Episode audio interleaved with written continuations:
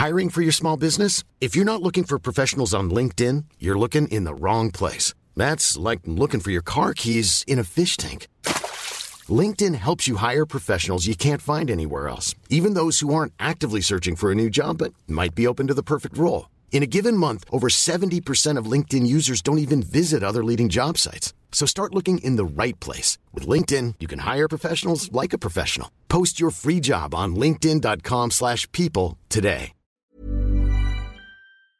Bonjour Monsieur le Ministre. Bonjour. Bienvenue dans la matinale de CNews. On va parler de vos dossiers évidemment qui concernent la fonction publique et la transformation. Mais d'abord cette réforme des retraites, dîner à l'Elysée hier soir autour d'Emmanuel Macron où la décision très surprenante d'attendre a été prise une fois de plus. Alors attendre la fin de l'hiver, dit la Première ministre, c'est le 21 mars. Donc on va attendre jusqu'au 21 mars, la fin de l'hiver? D'abord, je ne crois pas que ce soit une décision surprenante de concerter, de dialoguer. Ah non.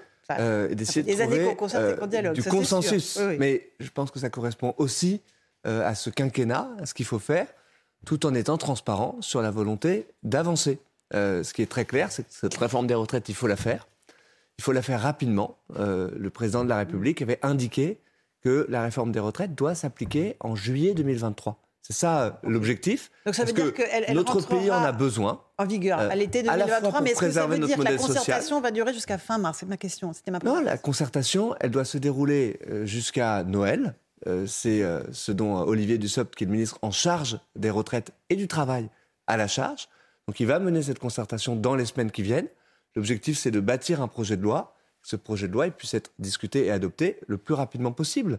Donc, avec des objectifs clairs. Si vous dites le plus rapidement bah, possible. le plus rapidement possible, ça veut dire simplement adopter un projet de loi, certainement au début de l'année prochaine. Mhm. Euh, c'est l'objectif. Ça donne du temps pour pouvoir discuter. Mais vous l'avez rappelé vous-même, c'est vrai qu'il y a eu beaucoup de concertations. Mhm. Ça fait des années qu'on discute de la réforme des retraites. Puis il y a eu une élection présidentielle qui a permis de mettre un programme sur la table, qui était un programme parfément clair, qui était plutôt un programme courageux d'ailleurs, faut le dire, euh, parce que c'est pas, le plus facile. C'est 65 ans, mais Laurence 64 ans. Expliquez-nous parce qu'on a bah, Le président de la République, il avait été très clair pendant l'élection présidentielle. Non. C'est pas le plus facile pour gagner des voix de dire qu'on souhaite progressivement, 65 progressivement, j'y arrive, mais progressivement allonger euh, l'âge de départ à la retraite jusqu'à 65 ans.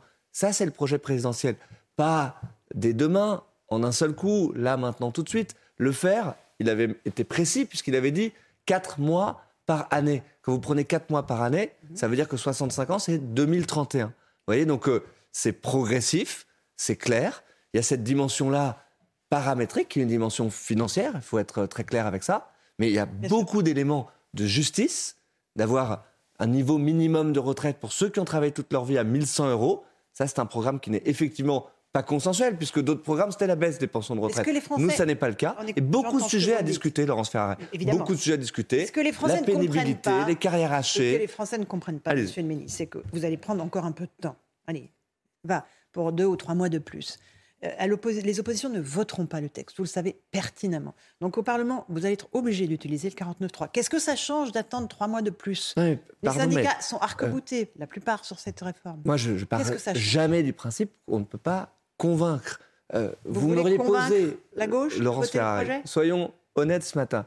Euh, le choix aurait été fait, coûte que coûte, de ne pas mener de concertation, de passer euh, par un amendement extrêmement rapidement, etc. Vous m'auriez interrogé ce matin en disant pourquoi est-ce que vous faites un passage en force? Vous, vous pas favorable. vous ne voulez pas convaincre, etc. Moi, je suis ministre du gouvernement. je suis favorable, mais mille fois favorable, à faire cette réforme des retraites. Ensuite, il y avait une question de méthode. Et moi, je suivrai et j'appliquerai la méthode qui est choisie. Je crois, vous savez, dans la vie politique, c'est très important. C'est aussi la bonne exécution des mmh. décisions politiques qui sont prises. Donc moi, je pense que c'est une bonne chose, effectivement, que se laisser, non pas des années, mais euh, des semaines de concertation. On a l'impression que c'est reculer pour mieux sauter, mais bon. De construire un projet de loi. de construire un projet de loi. Oui, j'insistais une seconde là-dessus, sur le fait qu'il y a beaucoup de choses à discuter. Euh, on parle de retraite, il faut parler travail, il faut parler travail des seniors, c'est effectivement une grande problématique. C'est la clé. À 50 ou 55 euh, ans, on est vieux sur le marché du travail. C'est trop souvent le cas. Ça veut dire qu'il faut changer les mentalités. Il faut aussi que le patronat prenne ses responsabilités pour travailler sur ses deuxième, troisième parties de carrière. Ça veut dire qu'il y a des choses à faire sur le cumul emploi-retraite. Ça fait partie du programme présidentiel aussi. Et donc ces sujets-là, moi je me félicite qu'on puisse pouvoir les aborder parce que ça permettra, je l'espère sereinement, mais efficacement, de construire un projet de loi, de voter un projet de loi et de l'appliquer euh, dès l'été 2023. Le, président aussi euh, a, prévenu que la réforme passera euh, de toute façon. Il a même évoqué, soi-disant, vous allez me le confirmer, la dissolution de l'Assemblée nationale. moi, je, vous me le confirmez?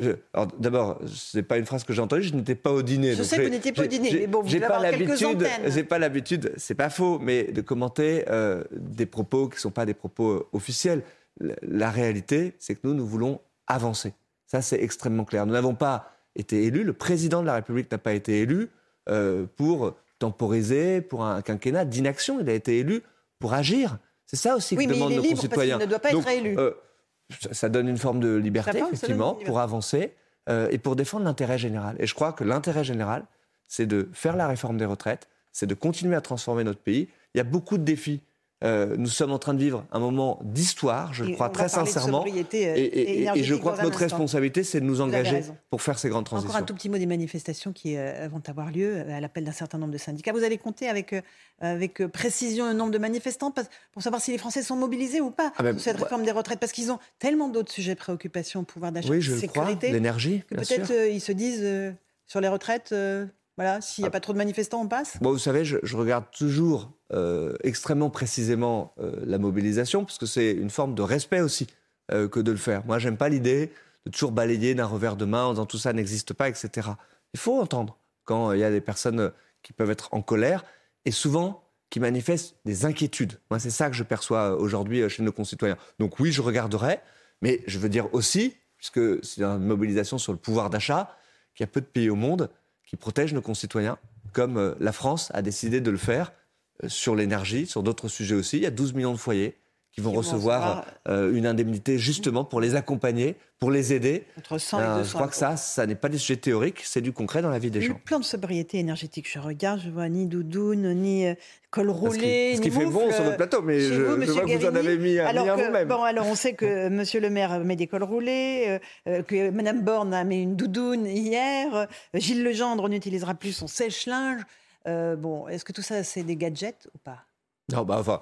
Euh, vous m'interrogez sur quelque chose qui n'est pas la partie la, plus importante. Moi, je vais faire strictement ce que je demanderai aux agents de la fonction publique de faire. Euh, ce dont j'ai la responsabilité, c'est de bâtir un plan de sobriété pour l'État. Parce que je crois que c'est essentiel, si on veut inciter nos concitoyens, pas du tout de façon coercitive, à faire des efforts pour collectivement répondre à l'urgence du moment et surtout engager la transition, la planification écologique, je crois qu'il faut commencer par nous-mêmes. C'est extrêmement important, c'est attendu. Donc le 6 octobre prochain, mhm. euh, jeudi prochain, nous présenterons avec l'ensemble des ministres concernés, à commencer par Agnès Pannier-Runacher, qui a la charge de la transition énergétique, nous présenterons les plans de sobriété qui concernent l'État, les grandes entreprises, bref, ce qu'on peut faire par nous-mêmes, pour nous-mêmes, pour entraîner le changement. C'est extrêmement important. La consommation de l'État, c'est 20 TWh par an. 10%, c'est 2 TWh par an. C'est massif les écoles d'énergie que nous devons faire. Donc moi, je vais faire strictement ce que je demanderai aux agents de faire. Euh, ce qui a le plus d'impact, c'est le chauffage. Il faut être très clair là-dessus. On, va, euh, se geler dans les entreprises. C'est une dans décision. Les euh, administrations. non, d'abord, on ne se gèle pas à 18, à 19, etc. Nous avons une décision à prendre sur le degré de température. on dira quelle est cette décision jeudi prochain. Ça, ça a beaucoup d'impact. On fait à peu près la moitié du chemin si on arrive à tenir un niveau de chauffage raisonnable. Vous me parlez de tenue vestimentaire. C'est vrai, mais par l'exemple, ça, marche toujours. C'est vrai aussi qu'il faut donner la consigne dans les administrations, de dire si on est cohérent avec nous-mêmes, euh, on, se met euh, avec la bonne tenue, on regarde le niveau de la température qu'on souhaite avoir dans les bâtiments.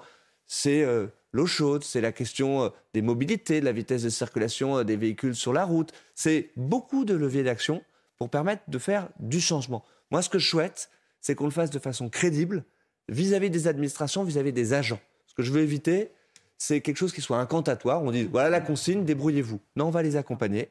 Euh, on va les, former. Est-ce qu'il y a un plan de formation des fonctionnaires à la sobriété énergétique Oui, bien sûr. Euh, je lancerai le 11 octobre, c'est-à-dire la semaine qui suivra euh, le grand plan de formation pour former, dans un premier temps, 25 000 hauts fonctionnaires dans notre pays. Et je veux que cette formation ne soit pas seulement quelque chose de théorique, ce soit quelque chose qui soit entraînant pour agir. C'est-à-dire que moi, je relie totalement le sujet de notre plan de sobriété avec la formation des fonctionnaires. Parce que je crois que c'est une bonne occasion, une magnifique occasion, par le terrain, de nourrir notre plan de sobriété. Que dans chaque service, que dans chaque bâtiment, il y ait des référents sur la planification écologique qui puissent entraîner un changement qui ne soit pas seulement de court terme, qui soit un changement durable, parce que c'est une opportunité incroyable pour faire la planification Et il faut écologique. Décarboner à, à long terme les services publics Oui, bien sûr. Bien sûr. Vous voyez, les services publics, l'État, c'est 90 millions de mètres carrés. Il y a un enjeu considérable. C'est en réalité, sous nos yeux, le chantier du siècle en matière de rénovation thermique. Ben, on l'engage. Euh, en y mettant des moyens, euh, en profitant du plan de relance, du plan de résilience, pour pouvoir justement engager cette transition comme jamais on l'a fait euh, auparavant. Mais il nous faut accélérer, il nous faut nous mobiliser. Moi, je considère que dès les prochaines semaines, on va d'ailleurs mettre des moyens financiers accélérés, 150 millions d'euros, dès cet hiver, pour accélérer encore tous les projets de rénovation qui peuvent être faits, et pour engager cette transition, parce que sinon les Français ne nous croiront pas quand on leur demandera de faire par eux-mêmes, pour eux-mêmes. Donc je pense que tout le monde doit s'y mettre. Alors vous êtes le ministre de la fonction publique qui va embaucher des fonctionnaires. 11 euh, 000 embauches euh, cette année, notamment dans la police, euh, la justice, l'éducation nationale, l'armée, le travail. On n'est plus du tout sur la réduction de 120 000 fonctionnaires comme lors du premier quinquennat. On est à nouveau dans un État qui va embaucher, mais sur des évidemment les, endroits où bah, on a le plus besoin. Il faut avoir la lucidité de le dire. Notre programme présidentiel euh, n'est pas le même en 2022 qu'en 2017. Euh, je suis un ministre de la transformation de la fonction publique dont la feuille de route ne repose pas sur des réductions de postes de fonctionnaires. Donc oui, il faut réarmer notre État et le faire sur le terrain. Ce qu'attendent nos concitoyens, c'est plus de proximité, plus d'accessibilité de nos services publics, d'avoir des voix et des visages, d'être aussi protégés, ah euh, d'avoir euh, des policiers, euh, évidemment.